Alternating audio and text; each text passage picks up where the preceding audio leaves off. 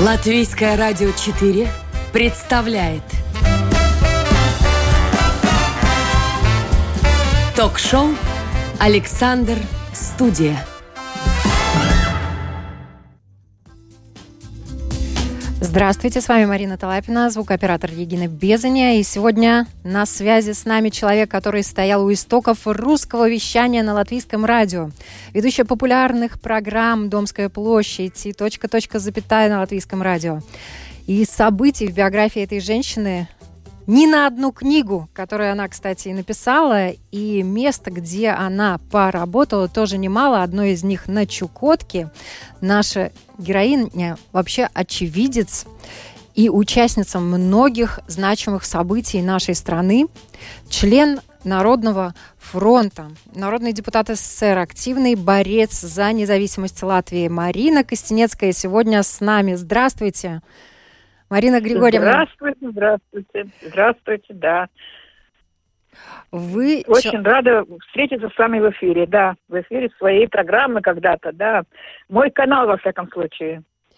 И мы очень рады, что вы сегодня с нами. Вы человек непростой судьбы, местами очень нелегкой, но все события, которые с вами произошли, начиная от встреч ваших родителей, достойны внимания. И вот формат программы, к сожалению, всего 35 минут.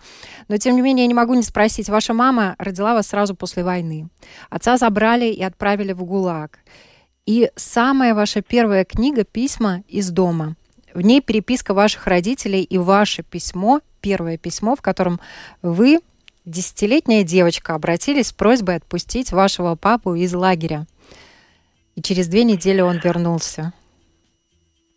Да, но это так просто совпало, наверное. Извините, это не первая моя книга, да, это одна из книг, которую я написала уже сейчас, ну, в зрелом возрасте, да, первая моя книга это «Луна холодного лица» о Чукотке, ну, неважно. Э, да, действительно, книга «Письма из дома» – это очень значимая для меня книга. Это переписка, гулаговская переписка моих родителей. Во-первых, я хочу сказать, что это потрясающе, сам по себе факт потрясающий, что мой отец – отбывая свой гулаговский срок, он получил срок 20 лет, из них отсидел 10 лет, потому что Сталин умер в 55-м, и папа смог вернуться. Вот, э, он потом был реабилитирован. Ну, это все как у очень многих-многих граждан нашей страны тогдашней СССР. Но дело в том, что за все эти 10 лет он умудрился сохранить все мамины письма от первого до последнего. И будучи юристом, э, он очень скрупулезно вел учет писем. То есть приходило письмо, он на конверте писал письмо номер один, получено тогда-то. И когда он умирал, мне было 16 лет – он завещал маме, что в день, что в день моего совершеннолетия, то есть моего 18-летия, мама отдала мне их переписку. Кстати, мама, живя в Риге эти годы, сохранила намного меньше писем, чем папа там, в ГУЛАГе, в условиях воркутинских шахт, где он работал. Он сумел от первого до последнего письма сохранить. Это потрясающе. И когда он вернулся из ГУЛАГа, он нес в фанерном чемодане, ну, конечно, не, не, не выходной костюм там и не, и не туфли выходные, да, он приехал в таких, ну, то, что мы называли в свое время, в советское время, ботинки-танки, да, такой, с такой грубой свиной кожи, ну, гулаговская одежда соответствующая, но в этом фанерном чемодане он нес свои дневники за последние годы, когда уже можно было в ГУЛАГе вести дневники, и все мамины письма – это то, что он мне привез в наследство, и мама мне дала в мой день моего совершеннолетия 18 лет, так как он завещал, умирая. Вот эти письма и стали основой этих книг. Но, да, вы упомянули мое первое письмо, мне 10 лет. Я пишу Значит, я маму все время спрашиваю, мама, почему папа никогда не было дома? Почему папа нет? Я знаю, что папа есть, письма от него приходят, но его никогда не было дома. Мне уже 10 лет.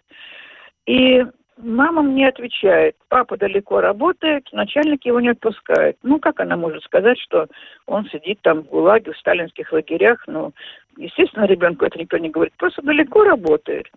Наконец я не выдержала, мне 10 лет, я уже умею писать.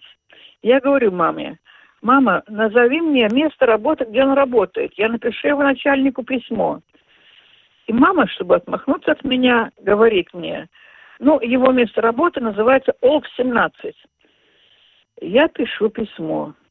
Уважаемый начальник ОЛК-17, от всего сердца прошу вас, если можно, отпустить моего папу домой. Мне уже 10 лет, а я его еще никогда не видела. Надеюсь, вы будете добры и не откажете мне в этой просьбе. Марина Костенецкая. Ну вот, думаю, что почти дословно я сейчас привела это письмо по памяти, потому что это письмо действительно я помню, да. И, конечно, я тогда в свои 10 лет не подозревала, что я пишу, ну, обращение к людоеду практически, начальнику там этого ГУЛАГа. Но я так и не поняла, что такое ОЛП-17. И только спустя десятилетия я из книг Солженицына поняла, что ОЛП соответствующим номером, это отдельный лагерный пункт расшифровывается. Ну вот у отца там был 17, это Воркутинский, значит, лагерь.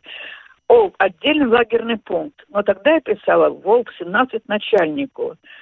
А совпало все, конечно, не мое письмо и не то, что людоед прочел это письмо и сказал, поезжайте домой, по вам дочка соскучилась. Просто началась массовая амнистия после смерти Сталина.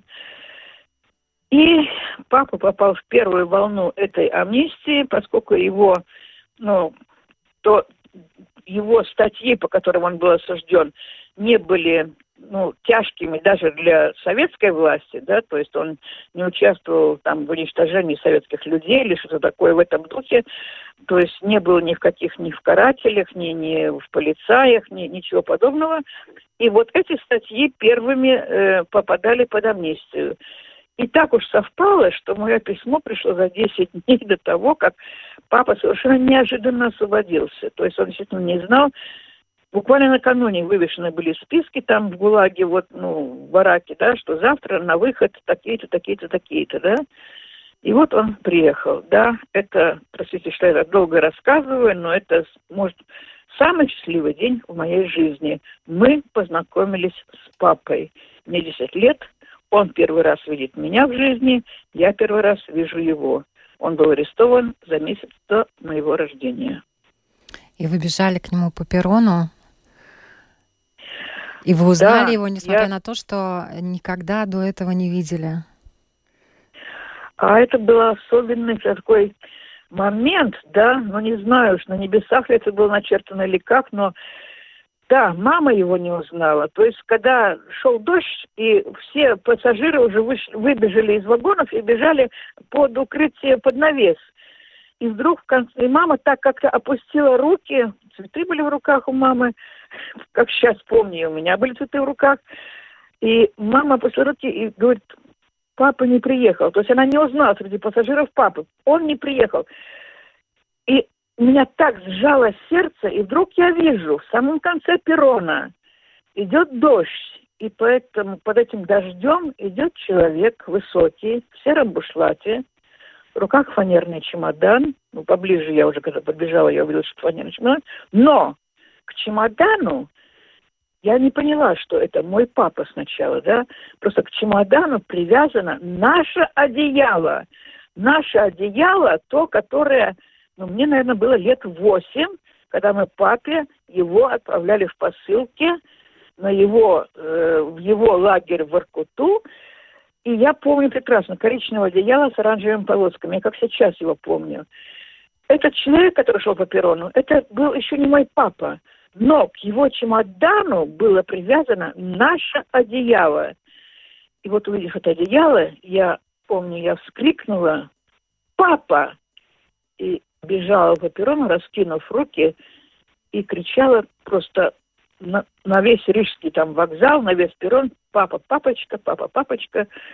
Мама потом рассказывала, люди остановились, плакали, все все поняли на перроне, встречавшие и провожавшие своих людей, и поняли, что происходит. И когда я подбежала, десятилетняя большая девочка уже, папа не мог идти, он поставил чемодан прямо в лужу со всем одеялом, подхватил меня, взял меня на руки, я обняла его за шею, и так он меня нес до трамвайной остановки.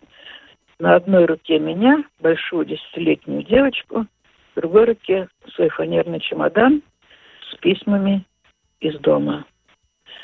И вот эти письма из дома легли в основу одной из моих книг, которая так и называется «Письма из дома», да. И вы их прочитали, как раз ваш папа завещал вам на совершеннолетие, чтобы мама отдала все письма, которые он привез с собой, да, и потом уже после того, как папа ушел, умер, вы поехали да. на Чукотку. И это тоже был осознанный шаг, да? Да, это был осознанный шаг, и только теперь я могу сказать, как он был осознан. Ну, то есть вот сейчас уже, когда все можно говорить то, как оно было. Потому что в свое время, когда меня спрашивали, на каким чертом тебя занесло на эту Чукотку, что ты там потеряла в Заполярье, ты работала в таких условиях, где ну, человек из цивилизации, европейской цивилизации, не мог бы выдержать, может быть, и недели. То есть я кочевала. Я одно дело на Чукотке жить в поселке, там, ну, в каком-то все-таки туда-сюда, но все-таки в доме в четырех стенах, да, где что-то есть печка, которая топится, и есть магазин, где можно продукты купить. Так и я ведь кочевала, я кочевала с, с оленеводами по тундре, я жила в очень суровых условиях, где, простите, нету ни туалета, ни уж о душе говорить не будем, да, то есть в Иранге это кочевая, э, ну, такая палатка из оленьих шкур, которая кочуют оленеводы. Я работала учителем Красной Иранги. Так вот, когда я начала читать письма отца, и когда я поняла, что произошло в нашей семье, тогда еще, ну, просто взрослые не все понимали, что произошло, э, скажем, ну, с моим отцом, с тем, что в моей семье произошло, да, но не, еще не был так уж развенчан культ Сталина. И когда я поняла, что я стеснялась своего папы, я его очень любила, очень ждала, и в то же время я его стеснялась, когда меня в школе дразнили, фашистская вошь, куда ползешь, у твоего отца вся одежда лагерная – я стеснялась этой одежды лагерной. Папа все это видел, все понимал. И он мне незадолго до смерти сказал, что сейчас ты меня стесняешься, когда-нибудь ты будешь мной гордиться. Да, я сегодня им горжусь. Но вот тогда я поехала на Чукотку, чтобы на себе хоть чуть-чуть испытать то, что он испытал в Заполярье, работая в шахтах, в условиях этой вечной мерзлоты – да, я поехала, ну, если можно так сказать, попросить у него прощения, чтобы принять на себя хоть часть вот тех условий, хотя бы природных условий жизни, в которых он провел 10 лет. Но если уж вы коснулись сейчас Чукотки, да, как интересно над чем я обычно вас спрашивает журналист, над чем вы сейчас работаете, да? Так вот, что сейчас происходит у меня на моем рабочем письменном столе? Это, значит, было, ну, сколько мне тогда было? 19 лет, да? То есть это было, ну, 56-57 лет назад, когда я на эту Чукотку поехала. Конечно, все мои ученики, а это были взрослые люди, пастухи, я их учила, обучала грамоте, да, отнюдь не высшей математике, просто грамоте. Они, конечно, уже все, как чук, чукчи сами говорят, ушли к верхним людям, то есть они умерли. У меня прервалась связь с Чукоткой, ну, лет 50 назад, да, никаких там ни писем, больше ни связи не было. И представляете, вот ровно год назад я вдруг в электронной почте у себя получаю письмо. Тетя Марина, вы помните еще меня? Это я, Тёль Кут, он же Толик, он же Анатолий Сергеевич Ивытегин. Я была так потрясена, это писал Чукча, которому в то время, когда я там на Чукотке работала, было два года. Он кочевал со своими родителями, то есть его родители просто-напросто выкрали из детского сада поселкового, и он кочевал в тундре вместе со своими родителями-оленеводами. Мама была чем работница, папа был оленеводом, бригадиром оленеводческой бригады. И я только помню, что когда я приезжала в Ярангу, он всегда спрашивал в рюкзаке, ну, показывал на мой рюкзак, и говорил, «Гыто молоко варкен?» Ну, есть ли у тебя сгущенное молоко в банке? Конечно, все сгущенное молоко, которое я привозила как бы для себя, на, уезжая в длительную командировку в тундру, я отдавала этому мальчику, и потом он не мог меня запомнить свои два года, но ему потом, оказывается, долго-долгие годы родители напоминали, а ты помнишь тетю Марину, а ты помнишь тетю Марину? И вот вдруг, через 50 с лишним лет, этот Чукчи меня находит в электронной почте, пишет мне в интернете, помните ли вы меня? Конечно, я его помню. Конечно, я ему пишу восторженное письмо, как же это он меня помнит. И он мне отвечает, мы все вас на Чукотке помним. Помним, то есть следующее поколение. Тут же он не отчитывается, что все мои ученики, и в частности его родители, уже ушли к верхним людям. Но легенда об учителе красной ранги, ну, Текнос Кей Марина Кей, это мое чукотское имя, маленькая девочка Тундра, маленькая Марина, эта легенда живет. И у меня Кёлькут спрашивает, а если у вас в мобильном телефоне WhatsApp, я бы вам прислал видео и фотографии из своего оленьего стада.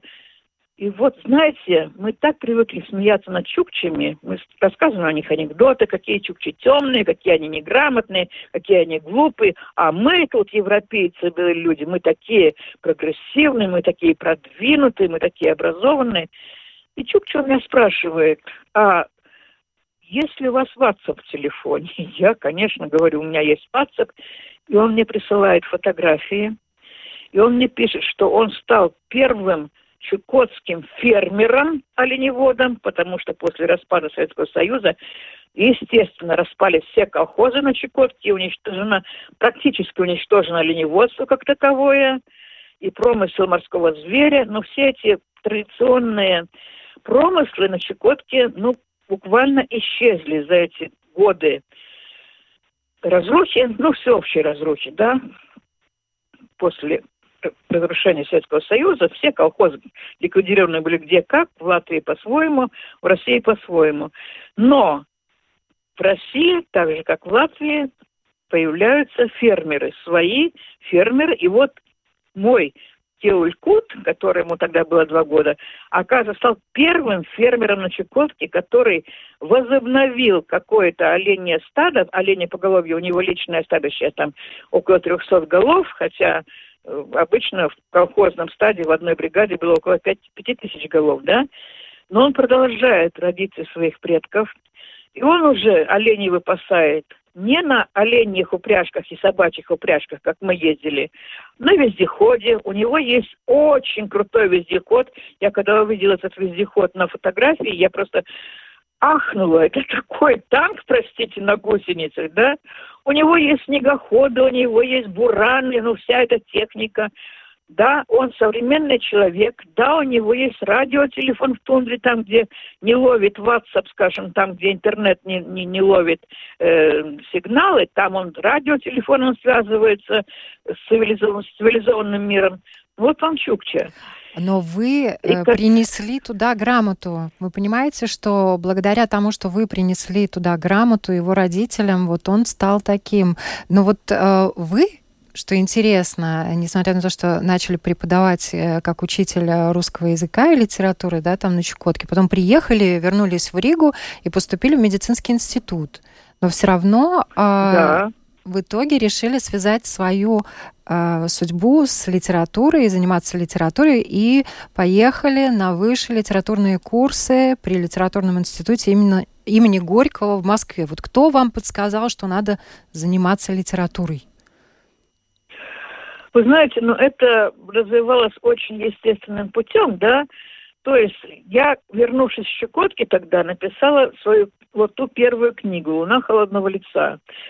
Написала эта книга была автобиографичная. Кстати, вот сегодня я эту книгу, на, я говорю, на моем рабочем столе лежит эта книга, я ее переиздаю, я ее отредактировала, я дополнил ее обширными, обширным блоком фотографий с Чукотки, я дополнил ее послесловием, и самое главное, я на титульном странице этой книги поставила посвящение моему другу, Чукотскому, светлой памяти моего друга, чукотского льневода Юрия Кувлюка. Юрий Кувлик, Кувлюк – это был пастух, который ну, очень романтично перелетел через весь Советский Союз тогда, впервые в жизни вообще летел на самолете, приехал в Ригу, он приехал ко мне свататься. Это было потрясающе, но об этом можно рассказывать два часа, поэтому я просто коротко говорю, что, конечно, ничего у нас не получилось, потому что он понял, прожив два месяца в Риге, что он никогда не сможет жить в цивилизации, в европейской цивилизации.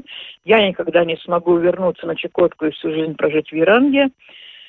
Сейчас он уже тоже ушел к верхним людям, и этот человек – это родной дядя моего Кюлькута, который мне через 5, 5, 50 с лишним лет нашел. И вот я сейчас переиздаю книгу в очень эксклюзивном издании, в очень красивом, в очень дорогом издании подарочном, с этим посвящением Юрию Кувлюку, тому оленеводу. И эту книгу я пошлю в библиотеке Чукотки, библиотеке Магадана, как свою благодарность Щукотке. А тогда, когда я эту книгу написала, э, но сначала, тогда в советское время, чтобы издать первую книгу в издательстве, нужно было обязательно получить рекомендацию Союза писателей.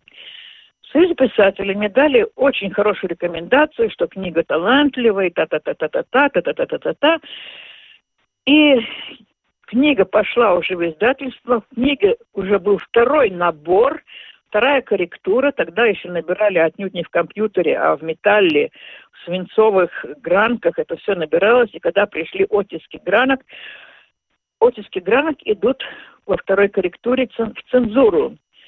И вдруг от цензора, это моя книга, возвращается с убийственной красной надписью на титульном листе, книгу к изданию не рекомендовать. Цензура зарубила. Как, что, почему? Ничего не понимаю. Ну, цензор со мной не встречается, мне просто передают, что я написала антисоветскую книгу. В чем антисоветскую?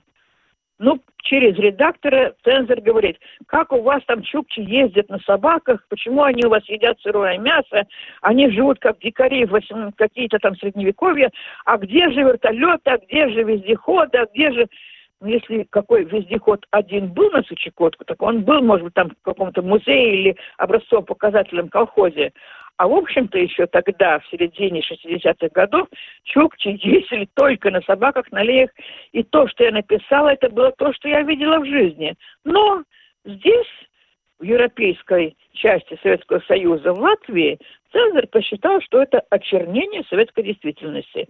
Вот так, с горя, поняв, что я не могу стать писателем, что мне никогда не позволит цензура писать то, что я хочу, я просто заставила себя выучить физику и химию, которую я никогда в жизни не знала, но это нужно было сдавать при поступлении в медицинский, потому что в детстве я мечтала стать детским врачом. Думаю, ну не удастся стать писателем, стану врачом. И так я поступила в медицинский институт. Но когда я уже поступила в медицинский институт, эту, эти гранки моей книги мои коллеги-писатели передали тогда самому знаменитому в Риге писателю русскому Николаю Павловичу Задорнову. Между прочим, это отец, отец Михаила Задорнова, сатирика.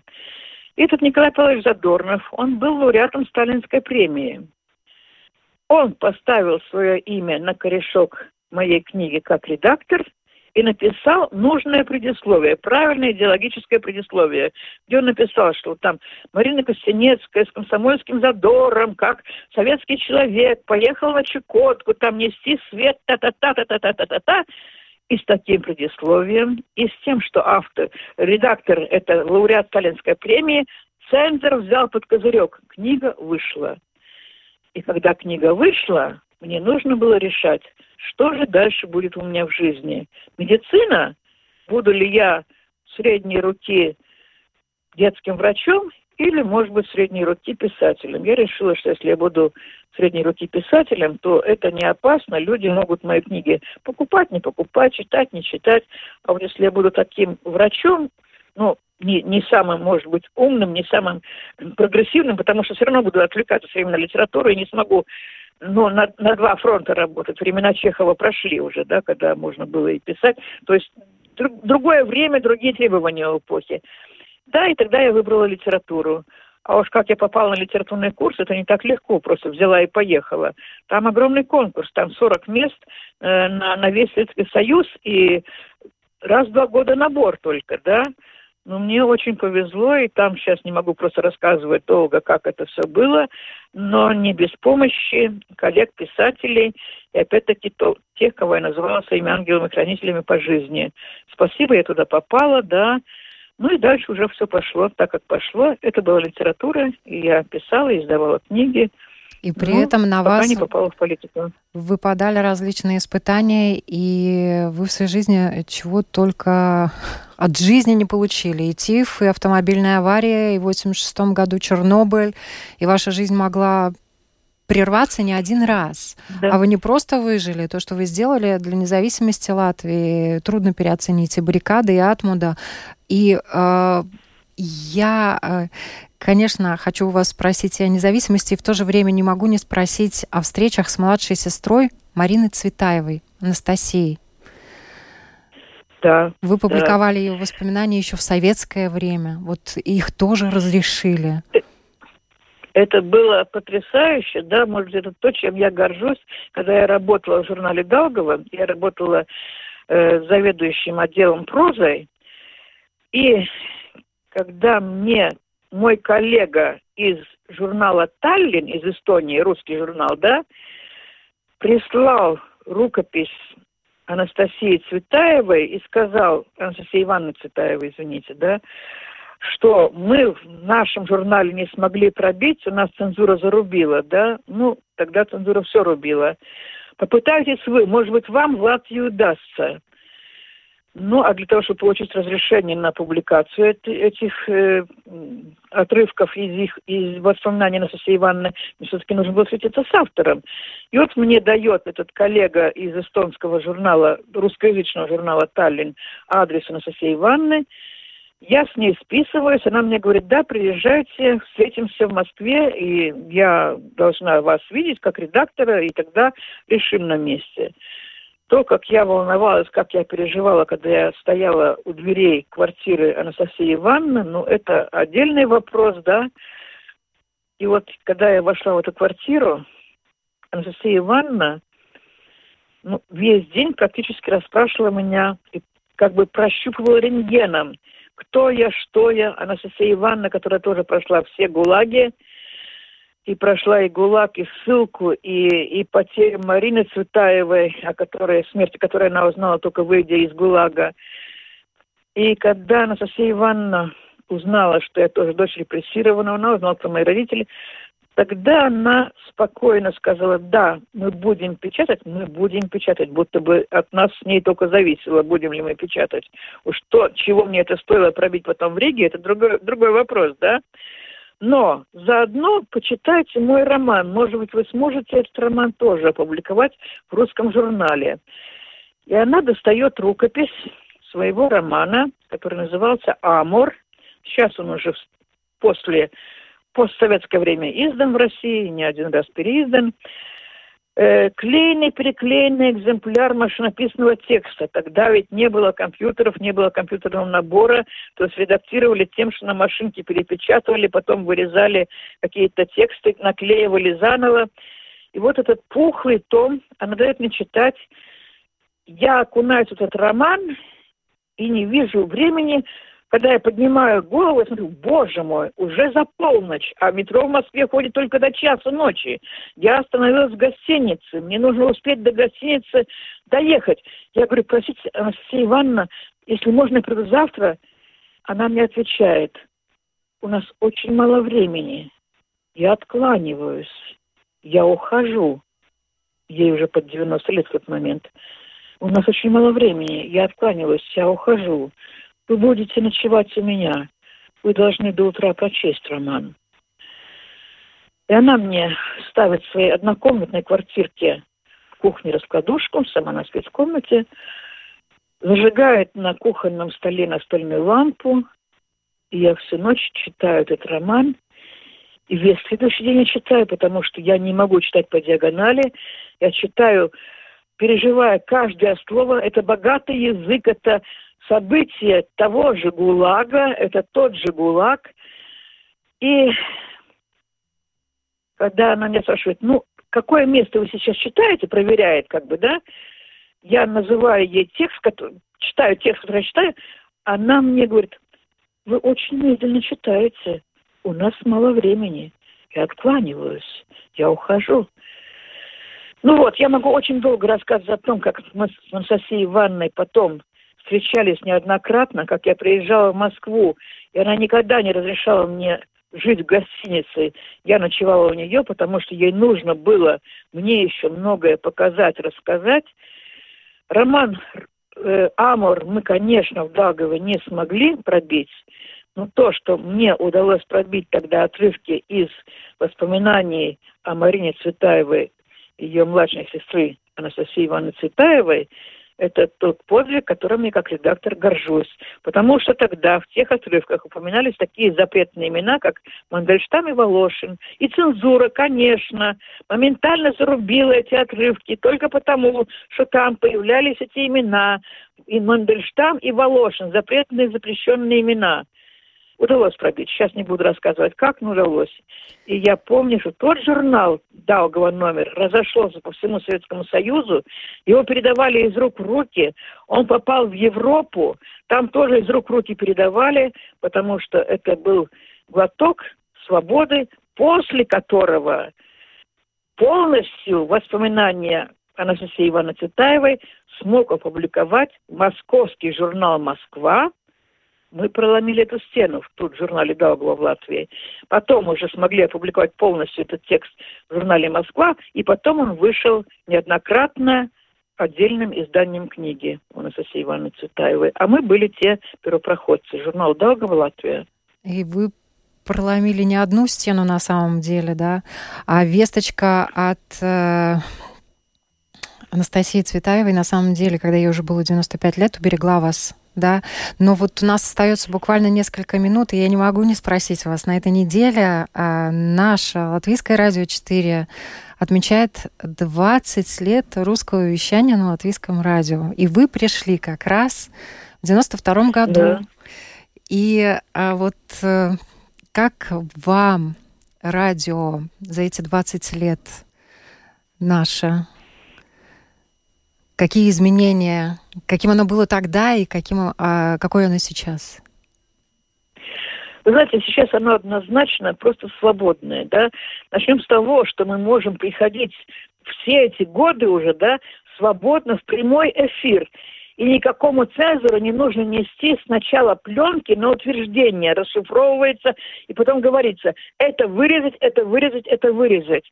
То есть то, чтобы в прямом эфире могли приходить гости и говорить, это уму непостижимо было бы ну, в том еще формате, которого не было до Домской площади, то есть в формате действия, ну, в Советском Союзе радио, да, так что однозначно радио стало свободным. Мы можем говорить, мы можем спорить, можем там принимать, не принимать точку зрения э, человека, выступающего в прямом эфире или в записи, да, мы можем оспаривать. Но мы можем говорить то, что мы думаем, то, что мы вольны де- делать, да. И я помню, как я сама боялась еще приглашать ну, какие-то острые дискуссии в прямой эфир людей, потому что была воспитана, ну, цензурой ну, Советского Союза, в котором я сформировалась как личность, да, и то, что я успела еще поработать на свободном уже радио, свободном эфире, свободной стране, да, ну, это то, что для меня является высшей наградой что я смогла участвовать в обретении независимости Латвии и в становлении, да, и того же Латвийского радио 4. Да, я стояла тоже у истоков Латвийского радио 4, программы «Донская площадь». И спасибо вам огромное за все и за то, что вы сделали для Латвии, за то, что, собственно говоря, вы были одним из тех людей, которые в Москве добились независимости нашей страны. И э, за баррикады, и за все ваши книги, в которых описывается и ваша жизнь, и жизнь тех людей, которые вас окружали и были рядом с вами и э, тысячи писем от читателей, которые в свое время тоже на радио получали, свидетельство тому, что вы великий человек. И я надеюсь, что вам сегодня пишут, э, и как вы уже сами рассказали, даже люди с Чукотки уже более современными средствами связи, доказательство тому, что вы действительно да, да. человек-легенда. Спасибо вам большое. С нами сегодня была Марина Костенецкая, над программой работали продюсер Людмила Вавинская, журналист Марина Талапина и звукооператор Регина Безаня. Пусть все будет у всех бережно и с любовью.